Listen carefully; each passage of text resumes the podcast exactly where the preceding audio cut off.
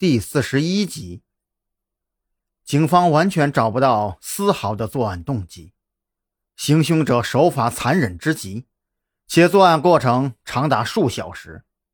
案发之后，没有人知道行凶者究竟待在哪里，直到第二天早上八点多，有人看到他从楼上跳了下来，一头栽中楼前的水泥墩子，就撞死了。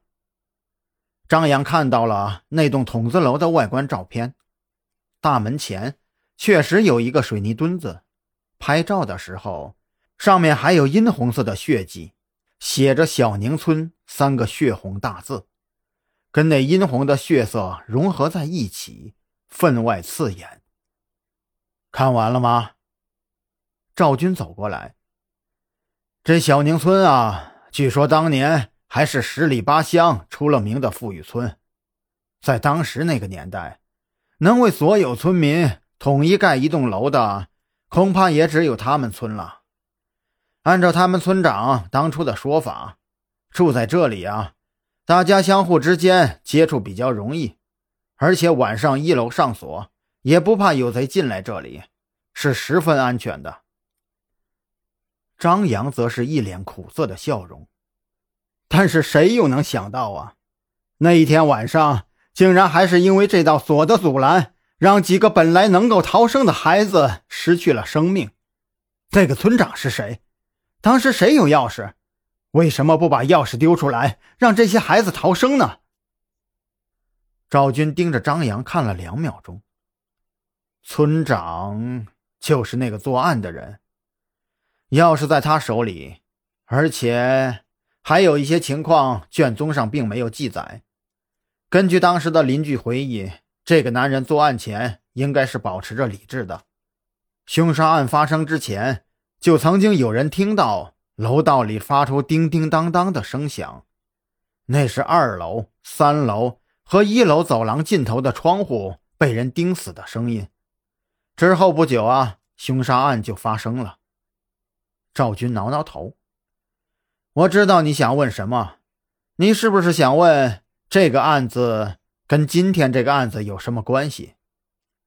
我想关系应该就在蓝雨桐发现的那张纸条上吧。那张字条上面的还有一个是什么意思？还有一个呀，赵军指着旁边厚厚的一摞卷宗，而这个时候，王啸天又抱进来厚厚的一摞。这些卷宗就是还有一个的意思。当年居住在那栋楼里的人，在十五年的时间内，都先后的被人杀死了，而且大多是一门绝户。赵军点燃了一支烟。作案手法呀，也是千奇百怪，死亡方式呢，也是各有不同。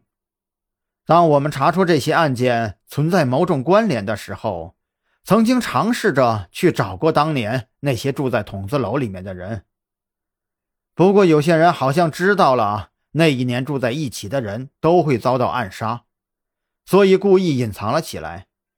有些人呢，我们至今没有找到，可能他们已经通过某种方式被杀了，成了失踪人口，包括今天我们遇到的这个谭浩鹏。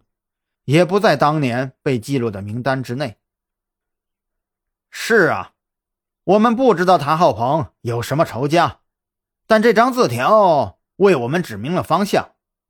王啸天揪住了自己的小胡子。